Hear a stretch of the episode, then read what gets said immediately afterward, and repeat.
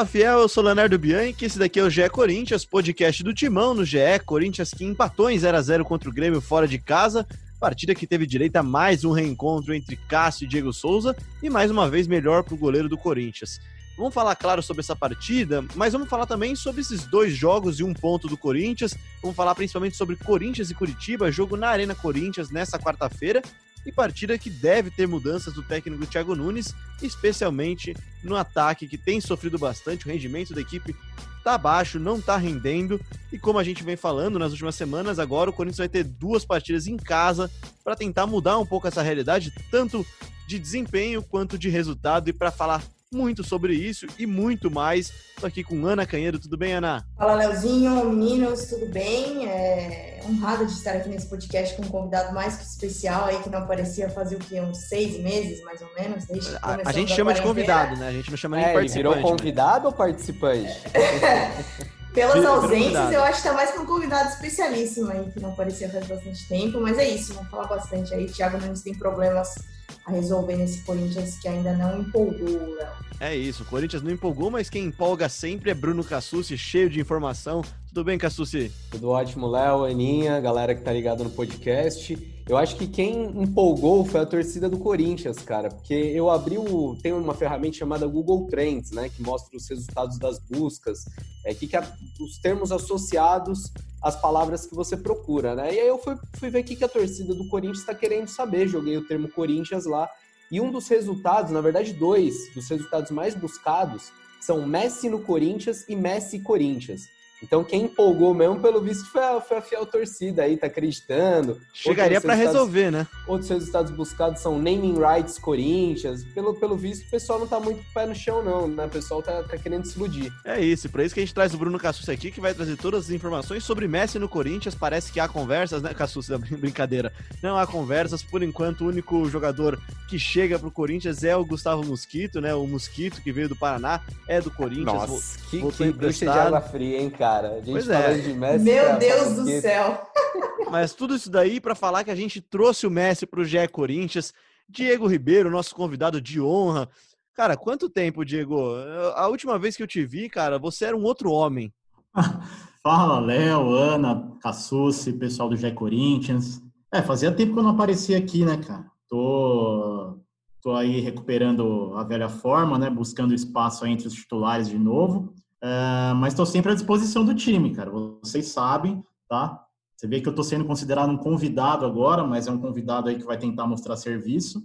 É, e eu já estava imaginando, né? O Messi buscando aquela bolinha ali no campo de defesa com Avelar, com Gil, né? É, tentando aquela bola longa quebrada para o Jô, mas acho que não vai ser dessa vez, né?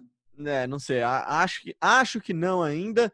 Mas pelo que bom que a gente tem Diego Ribeiro de volta, nosso rei. Aliás, ó, já pode ser que a hashtag do dia venha disso daí, hein, Cassucci? Pode ser que venha um hashtag rei no GE? Talvez, né? Vamos, vamos, vamos ver como é que vai ser durante Messi o programa. no GE, não sei, é a gente vai ver né, no programa. Mas o Diego né? falou de recuperar a forma, cara. E você falou que é um novo homem realmente. É que o podcast não tem imagem, né? Mas Diego Ribeiro fininho, no final desse programa tem que passar a dieta aí da quarentena, porque é, não, o, menino, o menino tá em forma. Pode deixar que eu passo os segredos para a turma aí. É, Nosso atleta.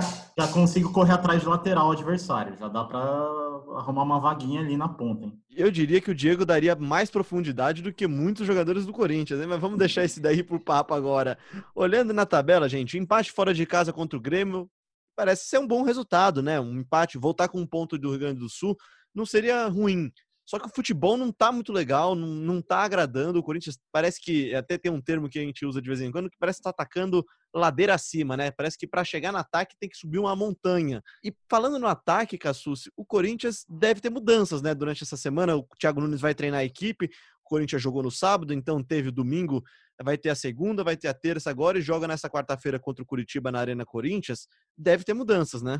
O Corinthians vai ter mudanças no time e já está tendo mudanças no elenco. É, no elenco, por quê? Você mencionou aí o Gustavo Silva, o Mosquito, depois que a gente gravou o último podcast, saiu a notícia de que o Corinthians pediu o retorno dele do Paraná Clube. E aí até me surpreendeu, Léo, porque o, o, Mosquito voltou na sexta-feira, fez um treino e já viajou para Porto Alegre para enfrentar o Grêmio. Ficou no banco de reservas, não foi utilizado mas acho que no, no último programa a gente falou do Thiago passar recados, né? É, usar substituições, usar o banco para comunicar a diretoria que precisa de reforços. E acho que, que essa escolha aí pelo Mosquito passa um pouco por isso também, porque o jogador que mal, mal treinou no clube, já ir direto para o jogo, é só para reforçar mesmo quanto o time necessita de jogadores com essa característica de velocidade, é, de chegada à área adversária, de linha de fundo. E Thiago está tentando, é, ele prometeu, não prometeu, né, mas ele deu indícios de que vai mexer no time. Até legal, Léo, vamos rodar o que o Thiago Nunes falou depois do jogo contra o Grêmio sobre essa mudança aí no ataque. É, a gente tem que ter uma reflexão, o que é ser ofensivo? Né? Porque se eu pegar só a referência de posse de bola, nós tivemos uma posse de bola igual a do Grêmio. Né? Tivemos aí praticamente 50-50 o jogo todo. E o que nos faltou né, foi uma melhor aproveitamento na parte ofensiva, na chegada na última parte do campo. Os laterais chegarem, chegarem um pouco mais. Uh, daqui a pouco encaixar um atacante nessa equipe, né? A gente precisa encaixar um atacante de velocidade, um jogador que dê mais profundidade para se aproximar mais do jogo também. Então são questões que a gente tem que evoluir como equipe mas que fazem parte natural, natural de um processo de, de, de, construção de uma equipe que não tinha essa característica de jogo. Então, a gente, o Thiago Nunes não cita nomes, mas a gente pode entender que as principais alternativas são o Everaldo e o Léo Natel. É, jogadores que, que, costumam entrar no decorrer das, das, das, partidas, que ficaram no banco de reservas contra o Grêmio. É, quem não é opção, quem não deve pelo menos ser opção, é o Janderson. O Janderson nem sequer foi relacionado para o jogo contra o Grêmio, não viajou para Porto Alegre. É, ele que começou o ano como titular, foi perdendo espaço, não tem agradado o técnico Thiago Nunes. E agora o que a gente ouve é que, é, que o Janderson pode até ser emprestado. Ele quer ter mais oportunidades, quer ter minutos em campo, é, já percebeu que a situação para ele no Corinthians não está muito boa, a comissão técnica avalia que ele é, precisa evoluir em fundamentos, é, crescer física, técnica e taticamente. Então, Só? essa precisa crescer em todos os sentidos, né? E acho que é normal, acho que a torcida não tem que tratar isso e como ele é muito ah, jovem, o né? Janderson. Né? Ele é muito novo. O Janderson é, subiu recentemente, tem 21 anos só. Então, acho que é, que é natural. O que é estranho é você contratar jogadores e já emprestar, como, por exemplo, é o caso do Davó, que, que também não está sendo relacionado, não está sendo aproveitado e pode deixar o Corinthians. Pois é, eu vou chamar já o Diego Ribeiro para conversa, porque o Diego Ribeiro é um cara que está sempre em cima da notícia e tem, muita, tem muito o que dizer sobre Matheus Davó. Matheus Davó é um menino que fez uma boa copinha pelo, pelo Guarani, foi um dos destaques, jogou bem e tal, fez uma boa copinha, razoável. No profissional, admito que não acompanhei tanto, mas também não, não, não foi nenhum espetáculo para justificar sua contratação. Ele chega no Corinthians, Diego, e tem muitas poucas chances, né? Tem, tem muito pouca chance no Corinthians. Ele mal jogou e quando jogou também não conseguiu aproveitar. Chegou a jogar no começo do ano na, na Copa da Flórida, né? No, no, torneio lá na Disney. Só que, não chegou a encantar, né? Não, longe disso, Léo. É... Mas são aquelas contratações. É, é o mesmo caso do Léo Natel, por exemplo. Tudo bem, foi uma oportunidade, entre aspas, né? O contrato acabou com o São Paulo. É, mas também é um jogador que, que não vem para ser titular, né? É um jogador que não, não provou, não mostrou muita coisa no futebol, nem no São Paulo, nem no Fortaleza, quando ele foi emprestado e, e foi ser dirigido pelo Rogério Ceni, né, que foi quem, é, foi quem deu chances para ele no próprio São Paulo. É, o caso do Davó é parecido, né? O Davó, assim como o próprio Janderson, né, que é da base do Corinthians, é, a impressão que eu tenho é que ele não veio totalmente formado, né? Até porque é jovem, tudo mais. Fez uma copinha boa, fez alguns jogos pelo Guarani na Série B é, mas assim, a amostragem é muito pequena para valer o, o que o Corinthians investiu, o Corinthians se esforçou para contratar o Davó. É, então, assim, parece para mim parece mais do mesmo. Né? Agora a opção é pelo empréstimo do Janderson, é, também o Davó fora dos planos, mas para mim a diferença dos dois, para o Everaldo, para o Natel, é, não é muito grande. Até mesmo para o Vital, que é uma função um pouco diferente, mas vem jogando ali nessa, nessa posição nos últimos jogos, para mim a diferença, o nível é muito parecido entre esses jogadores. Né? A questão o do Davó é o preço, né? É, a diferença é que o Janderson não, foi, não pagaram nada. É, então, é, pagou Janderson... uma pequena quantia pro, pro Joinville, né? Que era o antigo time dele. Isso, pagou era o formador, o, né? O Léo Natel você paga luvas na transferência, mas é um jogador que tá de graça. Agora o Davó foram 2 milhões, né? Para um jogador é, que jogou 71 minutos no Corinthians. É isso que é o essa... curioso. Você investe, não, você investe um valor no jogador que não provou nada ainda. Ele teve, é, ele teve uma dúzia de jogos pelo Guarani na Série B, né? É, para chegar aqui como uma incógnita, né?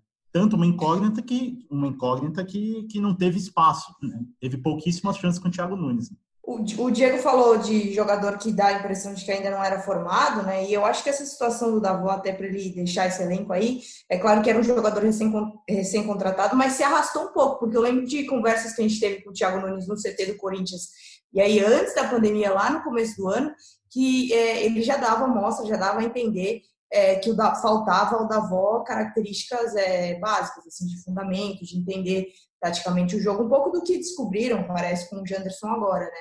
Mas com o Davó, o Thiago já dava sinais de que já tinha entendido isso lá atrás, então que de fato o Davó teria que esperar bastante para conseguir é, jogar pelo Corinthians. E aí, nesse cenário, é muito melhor para ele que seja emprestado mesmo, porque é um jogador que no Corinthians acredito que vai demorar para conseguir é, se firmar, enfim, fazer a diferença dentro do jogo. É, e, e Cassucci, então falando também, então quem pode chegar para dar uma ajudada, né, para compor um pouco mais o elenco do Corinthians, o que, que, a gente tem de novidade sobre o Otero, então, que foi um nome que a gente falou bastante na semana passada, no, no podcast da quinta-feira, né, no podcast essa, sobre a derrota para o Atlético Mineiro, a gente falou bastante de Otero, que pode estar tá chegando, que pode ter vindo um pedacinho dele na mala já do Corinthians de volta de Belo Horizonte. Como é que tá isso daí, cara? Ainda está pendente, Léo. A gente ouve de todos os lados um, um, tom de otimismo, de que o negócio pode mesmo rolar. O Atlético é, pretende, é, não digo se livrar, né, que é uma expressão forte, mas pretende abrir mão do Otero porque é um jogador de salário alto e que não está nos planos do Sampaoli. É, o Otero quer jogar mais, vê o Corinthians como uma boa vitrine e o Corinthians precisa de, de atletas para essa função, tá atrás do jogador, só que precisa é, fazer uma composição para que o empréstimo seja sem custos e que o Otero também aceite receber um pouco menos do que ganha no Galo. É, a questão é que o Otero não, não é bem essa função que o Thiago Nunes aí falou, a gente ouviu ele falando na gravação, é, não é isso que, que o Corinthians precisa tanto, um cara de linha de fundo, um cara de profundidade não são bem essas as características do Otero. Eu acho até que ele pode acrescentar ao elenco do Corinthians, mas ainda fa vai faltar aquele cara de, de mais chegada na linha de fundo, aquele cara de, de drible um contra um. O Otero tem um, um chute muito forte, tem um, uma bola parada de qualidade, é, pode, pode acrescentar ao elenco do Corinthians, mas as carências são outras. É, acho, que, é, acho que é importante isso que o Cassus falou, é, que o Corinthians tem que saber o que ele está fazendo, o que ele está trazendo, né? Está trazendo o Otero porque é uma oportunidade, porque está sem espaço no Galo, é um jogador talentoso, beleza, acho válido. Agora, o Corinthians está trazendo o Otero achando que ele vai ser esse cara de lado, né? Que vai dar profundidade, que vai puxar contra-ataque, que vai resolver nesse sentido, aí já está um pouco errado. É, como o Cassus falou, a característica principal dele é a finalização, né? Ele tem, ele tem um chute muito forte, ele, ele finaliza de média e longa distância, né, que é algo que falta para o Corinthians. Teve um pouquinho com o Ederson nessa reta final de Paulistão, né, mas também não durou muito tempo. O Ederson já, já, já deu uma, uma, uma, é, uma caída de produção. Uh, eu acho que é um reforço válido, né?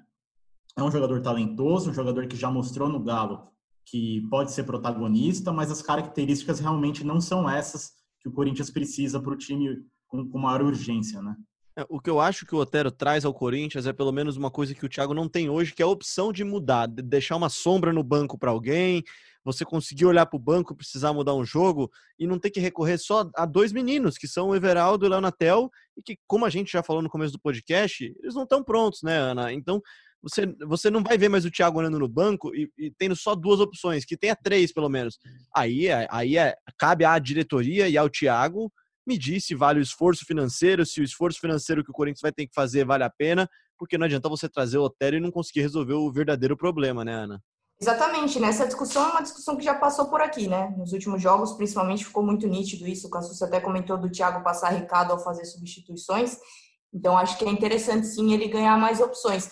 E aí, Léo, isso me faz lembrar o que ele falou na coletiva no último jogo contra o Grêmio, né? Depois do jogo é, de problemas físicos também, né? Porque o Corinthians, querendo ou não, foram 24 dias, uma sequência de oito jogos, incluindo é, jogos de mata-mata, enfim, tem jogadores desgastados. E aí você olha para o banco, você não tem opção, é claro que você começa a chegar numa situação delicada, né? Eu até fiz um, um rankingzinho aqui na, na matéria que a gente deu hoje no site. É, por exemplo, o Danilo Avelar é um cara que jogou todos os minutos aí desses oito jogos. Então, uma sequência que, que de fato Cássio, vai... Né? É, Cássio Danilo Avelar com oito jogos e aí totalizando, né, sem acréscimo, 720 minutos. E assim, no intervalo curto de tempo, né? Então, eu acho que você ter mais opções também, claro que eu tô falando de um goleiro e de um zagueiro agora, mas é, de qualquer forma, fisicamente também é interessante que você tenha é, opções do elenco que possam entrar e, e pelo menos manter o nível. E aí a gente tem. Ana, deixa ah. eu só trazer aqui para agregar isso que você está falando. No sábado, contra o Grêmio, o Banco do Corinthians teve o Piton de 19 anos, o Bruno Mendes de 20, o Ederson de 21, o Mosquito de 22, o Léo Natel de 23, o Arauz de 23, o Rony de 21, o Juan Oliveira de 20 e o Xavier de 20. É, além desses, é, teve outros três jogadores acima de 23 anos, que são Walter Camacho e Everaldo. É, não discutindo aqui nem a qualidade desses jogadores, tá? Porque é, isso a gente já falou em vários podcasts, já tratamos da, do elenco do Corinthians, que é um elenco enxuto, um elenco que não, não tem qualidade para brigar por título brasileiro, pelo menos na minha opinião. Mas, assim, é um banco muito novo, é uma, uma garotada, assim, e no time principal também, não é só no banco de reservas, não.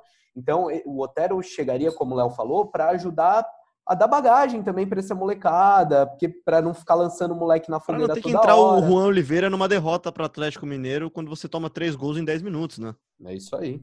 Tô, ah, tô... E aí, trazendo a matéria da Ana também, muito boa a matéria, aliás, Ana, é, dos 32 jogadores à disposição do Thiago, quatro são goleiros, então dos 28 jogadores, não jogaram só o Léo Santos, o Lucas Piton, o Xavier e o Rony. Ou seja, o Corin... e, ah, desculpa, e o Gustavo Mosquito, que chegou também na, na sexta-feira, já foi pro jogo o Corinthians ele chega num ponto em que, que tá ficando até claro também, aí vocês também podem dar a opinião de vocês, que no segundo tempo falta perna pro Corinthians, né? Além de faltar bola também, que é algo que a gente tem falado, a impressão que eu tenho tido, pelo menos foi assim na partida contra o Palmeiras, especialmente, e nessa partida contra o Grêmio, falta perna. O Corinthians não consegue puxar um contra-ataque em velocidade, e aí tem que ficar dando aquela esticada de bola pro Jô dominar e esperar uns 10 minutos para chegar alguém do lado, né? É, me parece, me parece isso mesmo, Léo. É, no jogo contra o Grêmio agora, especificamente, para falar do mais recente, foi exatamente isso, né? O Corinthians sofrendo, né? O Corinthians se defendendo e nas poucas bolas que conseguiu roubar ali na intermediária para puxar contra-ataque, é, a perna pesava. Você via logo alguém puxava um Matheus Vital, é, o próprio Luan, né? E logo o jogador cercado por três, quatro adversários, né? E você e aí só acontecem duas coisas: ou você perde a bola ou você vira, fica de costas e toca para trás. Né? Invariavelmente a bola voltando na, nos pés do Gil, do Avelar, do Cássio, e aí fica nesse, nesse, nesse marasmo, né? nesse jogo modorrento que o Corinthians vem apresentando ultimamente, tirando aqueles minutos iniciais contra o Atlético Mineiro. É, então me parece que a sequência já tem pesado sim, né? E aí entra a questão do elenco, que é um elenco curto, né? Você tem que colocar jogadores aí, é, não digo na fogueira, né? Mas, mas jogadores que têm poucos minutos no profissional e já tendo que entrar em jogo grande, né? Já, já tendo que se virar para ajudar a resolver é, e vai só acumulando, né? Agora já tem jogo de novo no meio de semana, fim de semana e o elenco vai ficando cansado e por isso essas opções que chegam, até o próprio Mosquito, né? Que também é um jogador do mesmo nível desse que a gente já citou, mas ajuda a dar um pouco mais de opção para o Thiago Nunes, um pouco mais de fôlego. Né? Só para a gente ilustrar o que o Diego falou agora, de ter desde o retorno jogando quarto domingo, quarto domingo, né, uma sequência dura, depois desse jogo contra o Curitiba, agora é, dia 19, o Corinthians finalmente vai ter uma semana aí para trabalhar entre os jogos. Né? Vai enfrentar o Curitiba em casa pela quarta rodada do Brasileirão, vai ter o final de semana sem jogo nenhum, e aí na quarta seguinte, dia 26, recebe o Fortaleza. Então são dois jogos seguidos na Arena, os dois pelo Brasileirão, e aí uns dias a mais para o Thiago conseguir trabalhar com, com o elenco. E é bom que você falou desses jogos, Ana, para a gente começar a falar deles também, porque o Corinthians vai ter agora uma oportunidade de tentar, se não melhorar o desempenho, pelo menos melhorar o resultado, né? Porque o Corinthians tem dois jogos, uma derrota para o Atlético Mineiro e um empate contra o Grêmio. Em teoria, nenhum absurdo, né? São dois jogos difíceis, dois jogos em que você realmente não, não, não costuma somar três pontos se você for fazer o planejamento de tabela, só que o Curitiba e o Fortaleza não, né? O Curitiba e o Fortaleza são dois jogos em casa que eu tenho certeza que o Thiago Nunes, na projeção de pontos dele, Cassucci, ele coloca três pontos lá, né, cara? Sim, é, a gente está falando de, de resultado, de desempenho. O, o que mais frustra o Corinthians nesse momento não tem sido os resultados. Assim, você perder para o Atlético Mineiro fora de casa, vai lá, você empatar com o Grêmio, ainda mais um, o Grêmio vira e mexe é, é, carrasco do Corinthians. A gente sabe a dificuldade que é jogar lá na Arena. O Corinthians conseguiu vencer uma vez só na Arena do Grêmio. É um bom resultado. Os últimos três é... jogos contra o Grêmio foram três empates em 0 a 0 tá? Um deles com a Ana Canhedo no estádio. nosso pé quente, nosso pé quente, Ana Canhedo. Mas o, o, o, que tem decepcionado no Corinthians é o que o time apresenta, porque a gente começou um ano achando que seria um Corinthians mais propositivo, um Corinthians mais para frente, todo mundo já meio de saco cheio daquele futebol dos tempos do Fábio Carilli. E o Thiago Nunes chegou a 20 jogos oficiais e a gente conta nos dedos de uma mão as partidas que o Corinthians jogou bem, assim. Você falou, o Corinthians foi agressivo, foi do jeito que o Thiago Nunes falou que ia ser. É, protagonista, jogando de maneira moderna, que foram os termos que ele usou. Foi aquele jogo lá contra o Botafogo, primeiro do Paulistão, contra o Santos na Arena, em alguns momentos contra o Guarani na Libertadores. De resto, assim, ganhou do Palmeiras, legal, mas jogou bem aquele jogo? Não jogou. É, passou passou para a final ganhando do Mirassol, deu espetáculo? Não deu. O, Corinthians tem uma dificuldade enorme para criar, uma dificuldade enorme para atacar. O time joga em câmera lenta e não é só no segundo tempo, assim, não é só dizer ah, o time a hashtag, é desgastado. Oi? hashtag câmera lenta no GE. Câmera lenta no GE? Pode pronto, ser. Tem... Pronto, é, câmera lenta no é, GE. É, é, isso mesmo, é isso que o Cassus falou, é, é câmera lenta total né? Porque, por exemplo, em dois jogos fora de casa, principalmente esse contra o Grêmio, é natural que o Corinthians vá ficar um pouco mais retraído, né? E esperar o erro do adversário, roubar uma bola e tentar o contra-ataque. Mas esse contra-ataque hoje não existe, né? O Corinthians não consegue uma, uma transição rápida, né? Não tem jogadores que façam essa transição, né? O principal deles, que, que poderia fazer esse tipo de transição, tá, ficou fora desses dois jogos, que é o Fagner, né? É, então fica muito difícil você arrumar alguma alternativa, né? É, e você falando então de câmera lenta, vamos usar então um termo falando sobre isso.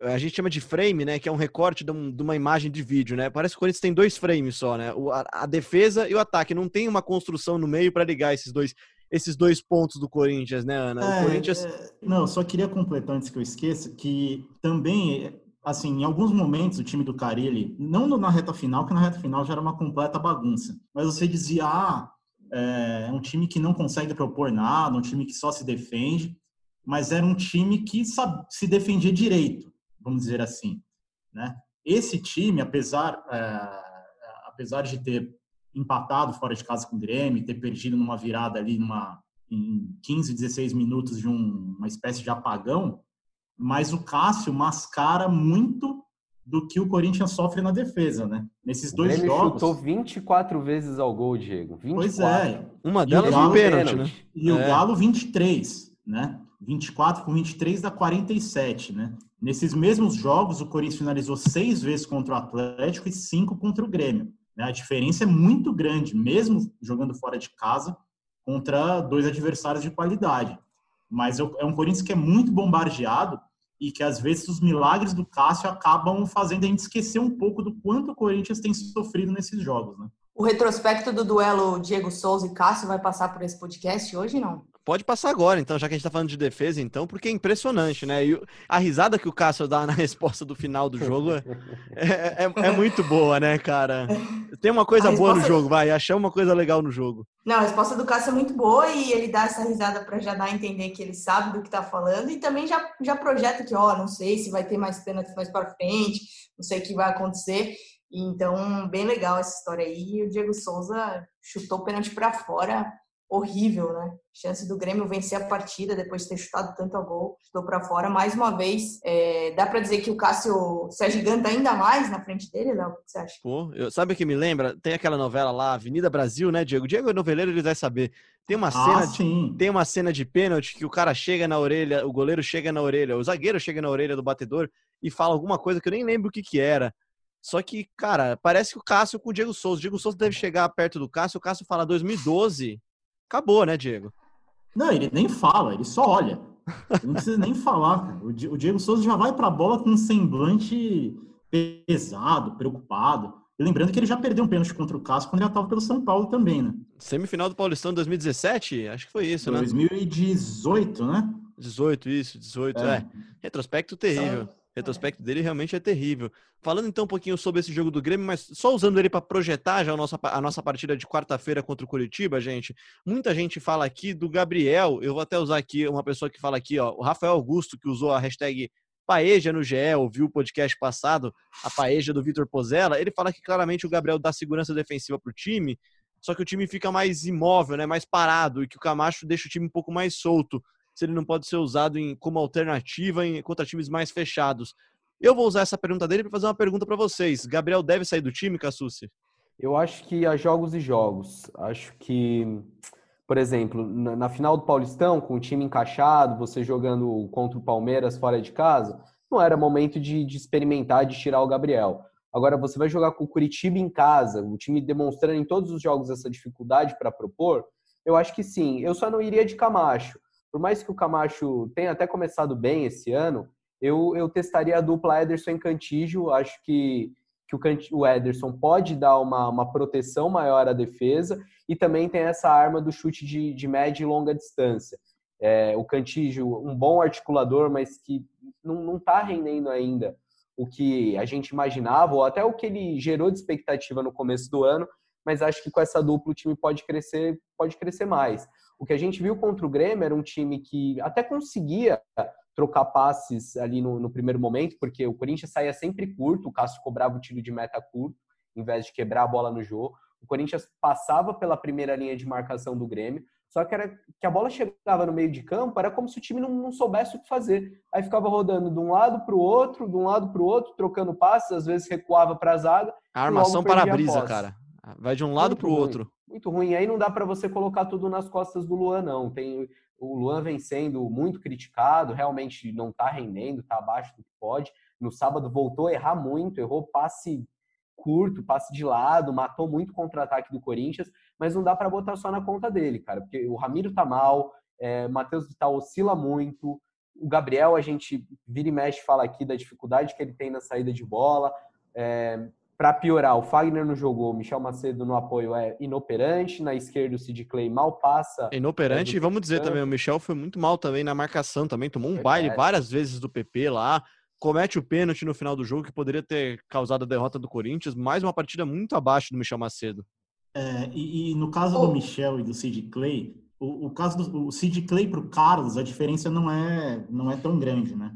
É, o Sid Clay mais guardando posição, sem avançar tanto.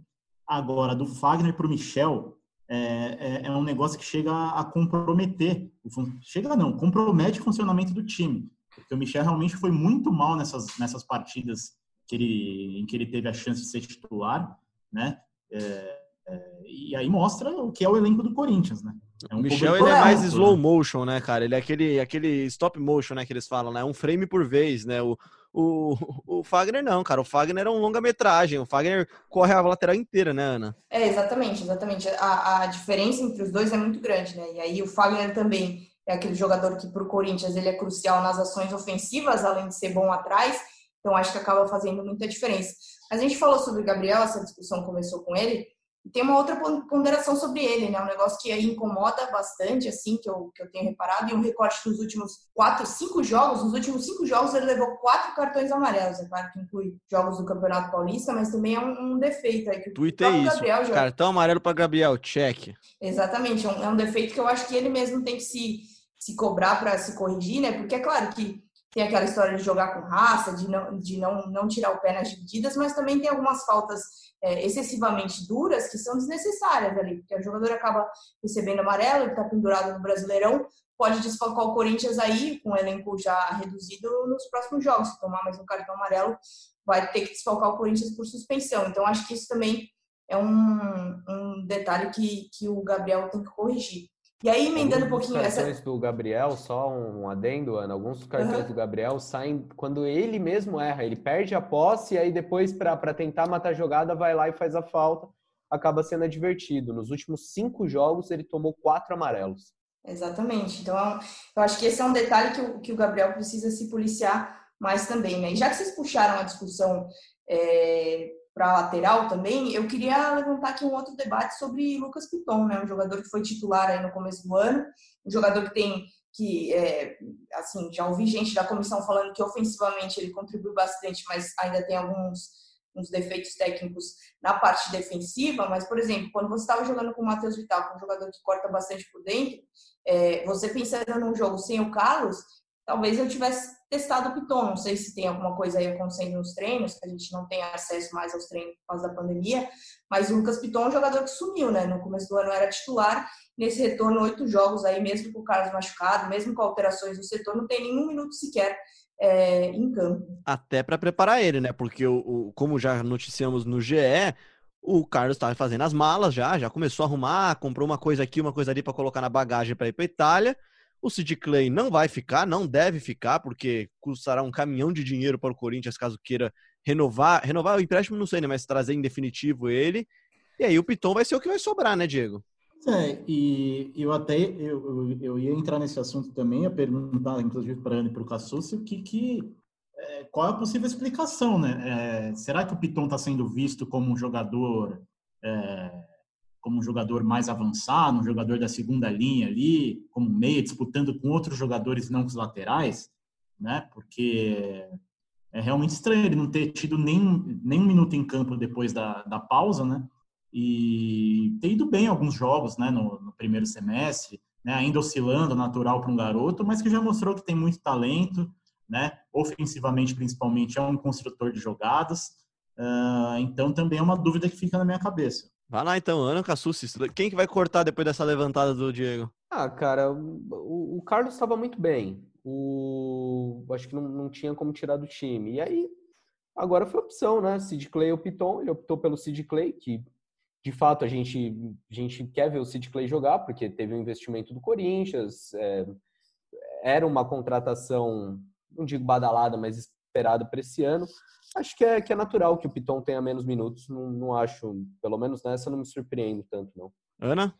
Passa por aí, né, Léo? A gente não tem, não tem, tem visto os treinos, o Thiago tem dado poucas entrevistas, até aproveitando já, já dá para noticiar que amanhã ele vai dar uma coletiva de imprensa e aí é a chance para a gente esclarecer algumas, algumas pontas soltas amanhã, terça-feira, né? Exatamente, a gente está gravando agora segunda-feira, então nessa terça-feira, é, dia 18, o Thiago Nunes vai conversar com a imprensa, aquelas coletivas virtuais que que ele tem feito, e aí até uma oportunidade para esclarecer esses assuntos, né? Porque, assim, o Piton não teve um minuto sequer, é, o Camacho foi um jogador que começou essa pausa, né, fez dois jogos como titular, perdeu a vaga para o Ederson e também sumiu, né, entrou para disputar os acréscimos do jogo contra o Grêmio. Então, assim, é, são algumas situações que a gente, no meio afastado, né, sem, sem aquela convivência no CT, aquelas conversas que a gente tinha com o Thiago, fica um pouco mais difícil de, de entender, sim. Mas só dando aqui meu, meu pitaco é, para esse jogo aí, eu acho que eu testaria, assim, né, voltando a falar do meio campo, eu acho que eu testaria de novo a dupla Camacho Cantijo aí.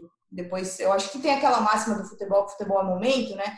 No Campeonato Paulista, eu concordo bastante com o que o Cassus falou, que não dava para mexer no time naquele momento. Acertou a dupla ali, Gabriel e Ederson. Ederson estava bem, o Gabriel estava dando proteção na defesa, enfim, o time estava conseguindo os resultados.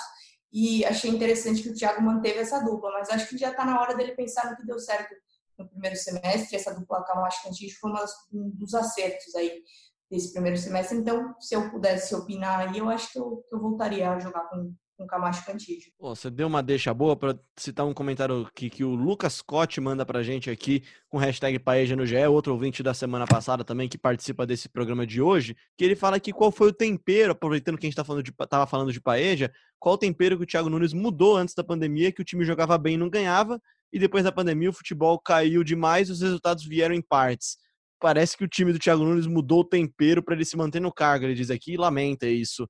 De certa forma, mudou mesmo, né? Ele chegou a conseguir bons resultados nessa volta do futebol, né? Nesse começo de Paulist... nesse final de Paulistão. Só que o tempero do futebol em si não tá muito agradável, né? Tá muito apimentado, né, Cassucci? Eu continuo achando o time sem sal, cara. Já tava sem sal antes da, da quarentena e voltou tão, tão mal quanto, assim. Ah, o time tava jogando bem antes da, da parada? Não, o time bem, perdeu para Água Santa, o time empatou com o Santo forte. André, o time empatou com o Novo Horizontino, empatou com o Ituano em casa.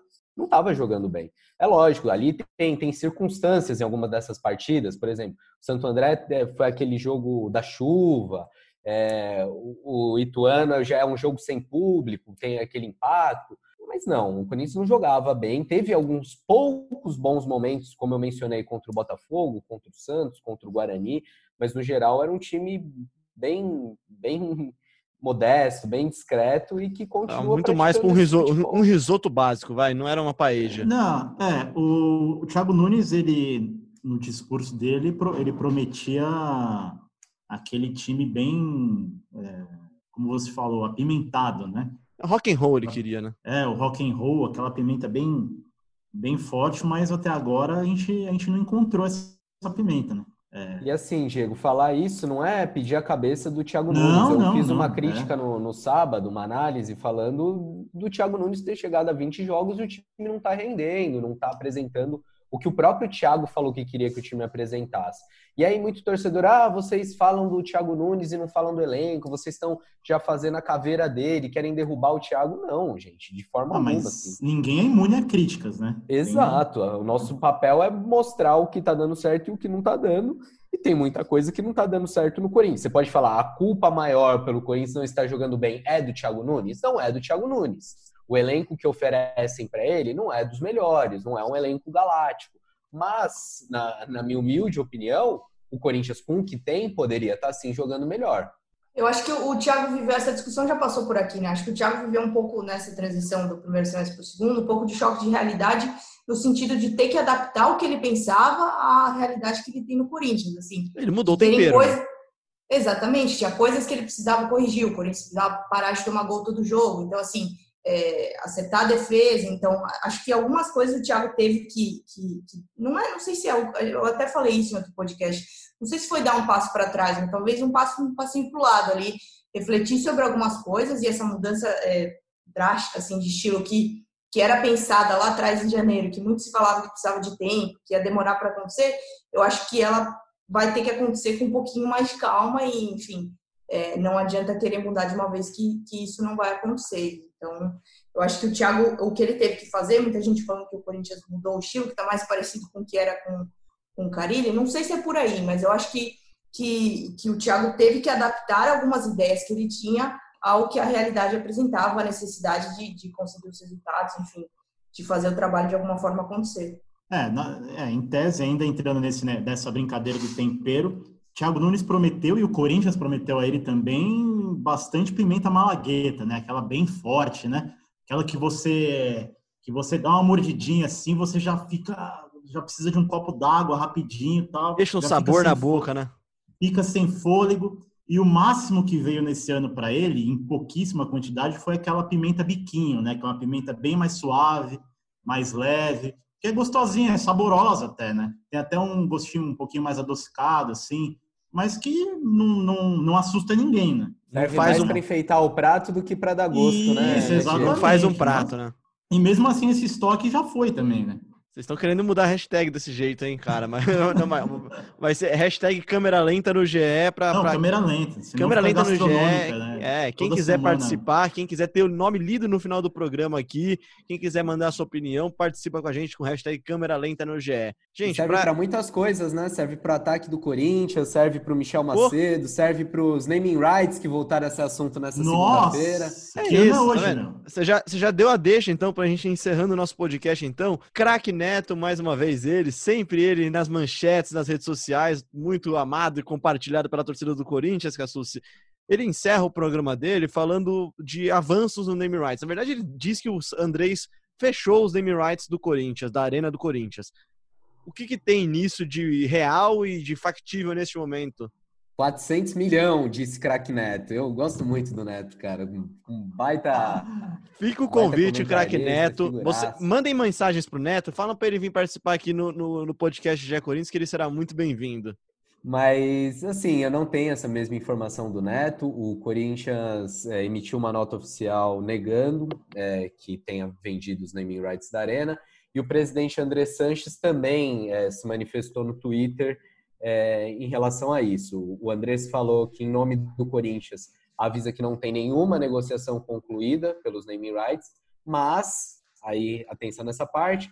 O clube continua conversando com diversos interessados e espera ter em breve excelentes notícias para toda a torcida e os sócios. É, o que eu sei, Léo, é que o Andrés quer é, dar alguma boa notícia, ou mais de uma boa notícia sobre a Arena nesse fim de ano. É, ele acha que esse pode ser um trunfo eleitoral importantíssimo. A gente lembra que o Corinthians vai definir o próximo presidente no dia 28 de novembro.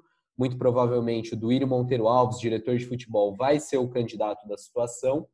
E o Andrés está correndo atrás, negocia com a Caixa para resolver aquela pendência do financiamento. Essa negociação está se arrastando há mais de um ano já que em setembro do ano passado a Caixa executou a dívida do Corinthians, levou essa cobrança para a justiça e desde então as partes vêm, vêm tentando chegar a um acordo amigável, o processo foi suspenso, está suspenso inclusive por mais um mês. Justiça determinou na semana passada que o Corinthians e a Caixa têm até setembro é, para resolver isso. Paralelamente, o clube também aguarda a recuperação da Odebrecht para liquidar a dívida que tem com a construtora. É, mas é, é, muita tentativa, é muita expectativa, é isso que o Andrés fala aí de, de negociações, de otimismo, de buscar excelentes notícias, mas de concreto, nada. De concreto, o Corinthians ainda tem uma dívida de 535 milhões com a Caixa, ainda tem pendências com o Debrecht em relação às debentures. É, o que a gente ouve é que pode sim é, liquidar essa dívida, ou pode pelo menos conseguir um bom abatimento nessa dívida. O Andrés falou numa reunião do conselho lá no ano passado que essa dívida seria de no máximo 160 milhões, mas não é pouca coisa, né? Enfim, tem essas duas dívidas aí para resolver e os naming rights, a venda do nome do estádio, seria um, um baita plus para o Corinthians para conseguir pagar essa dívida. É, o Corinthians estima que consegue receber até 300 milhões num contrato de 10 anos, só que assim, Diego Ribeiro cobriu o Corinthians aí no começo da década e, e há muitos anos houve essa história, né, Diego? Há quanto tempo a gente ouve falar de naming rights? Nossa senhora, olha, Cassus, desde é, quando a Arena nem tinha sido lançada a pedra fundamental da Arena, já se falava em naming rights. Lá por 2010, 2011, já tinha esse assunto.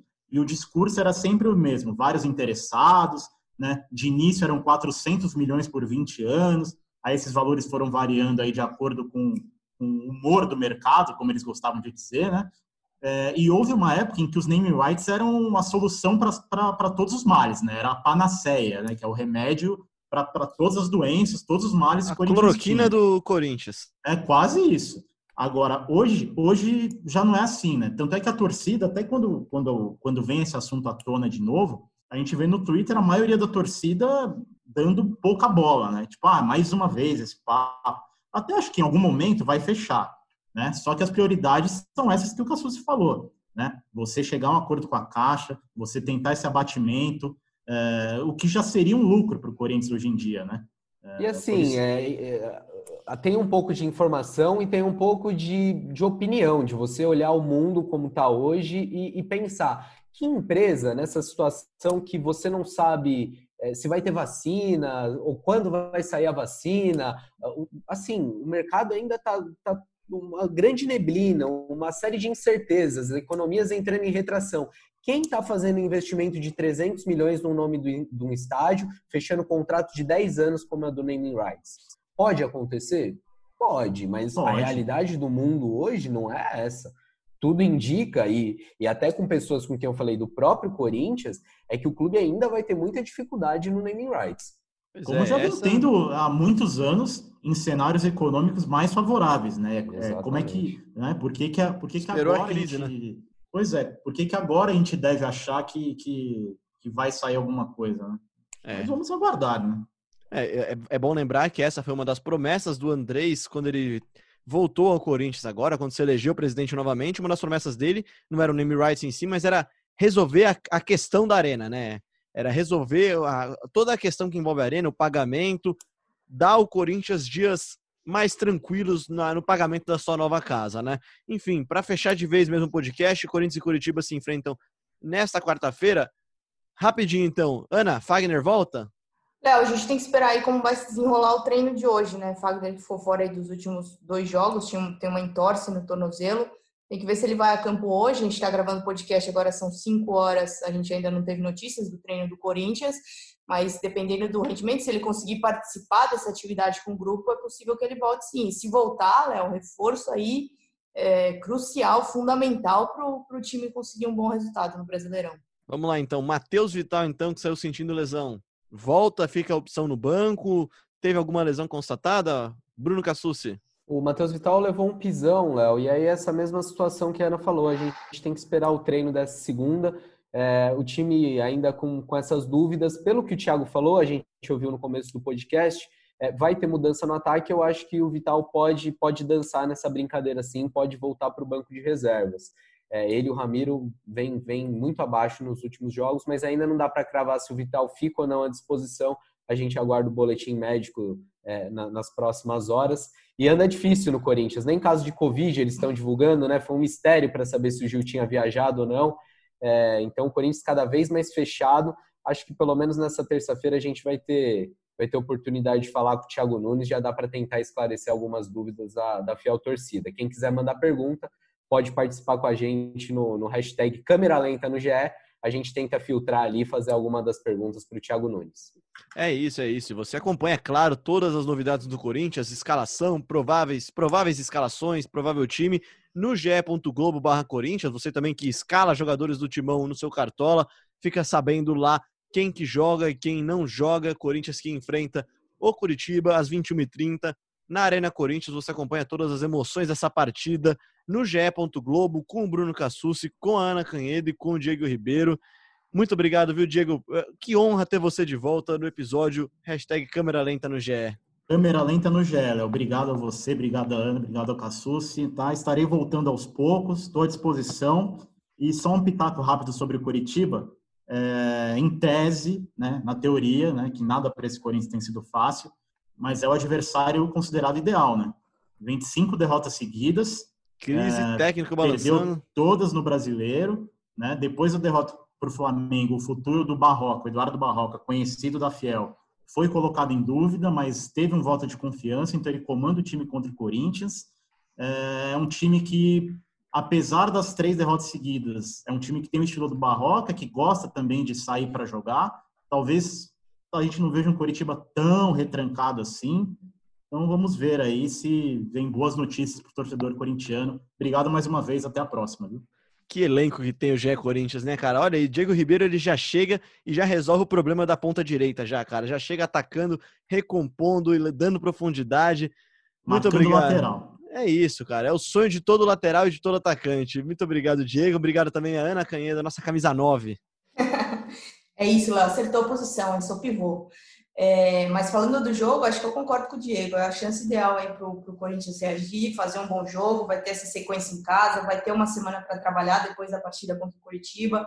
Se for, tiver essa semana seguida de uma vitória, com certeza o ambiente vai ser melhor, o trabalho flui melhor. Então acho que, que como o Diego falou, é o adversário perfeito para o Corinthians conseguir essa reação e, e mostrar um futebol melhor, né? É o que a gente espera. É isso, é isso. Quem que vai estar na arena também? Só para gente saber quem vai ser o pé quente da vez? Sou eu, sou eu. Dessa então, por isso, é, sabia, por isso que você foi o último, então. Muito obrigado, Cassucci. Bom jogo para você. Vai e volte em segurança e que seja uma boa partida de futebol.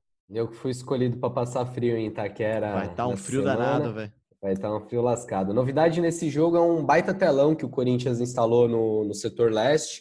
Para quem ainda não viu, só entrar lá no Globo Esporte, a gente publicou a foto. O Corinthians instalou esse telão aí para mostrar sua torcida virtual, para levar a galera para dentro do estádio. É uma das novidades para o jogo. A gente espera que, que com esse calor da torcida o time consiga render mais, consiga ter uma boa atuação e buscar a primeira vitória no Campeonato Brasileiro. Leozinho? É isso, você falou de calor da torcida. Calor da torcida não vai ter na quarta-feira, mas um jogo sem público por causa da pandemia, é claro. E vai estar tá um frio danado, em caso estou vendo aqui que a mínima é de 15 graus. Conhecendo Itaquera, vai estar tá a sensação de uns 10 graus lá. É, os Alpes de Itaquera. Mas vamos que vamos. É um vamos vento danado. Ver se, um, um, bom futebol, quem sabe, aqueça nossos corações, Lauzinho. é isso. Muito obrigado aos três que participaram. Obrigado também a você que ouviu. E lembrando que você pode e deve se inscrever no nosso programa no seu tocador favorito de podcast, que é a melhor forma de você saber. Sempre que a gente tiver episódio novo, tiver novidade, você vai saber primeiro se você seguir o nosso podcast no seu agregador de favorito de podcasts, que pode ser na Apple, no Google, no Pocket Cast, no Deezer, no Spotify e, é claro, no ge.globo/podcast.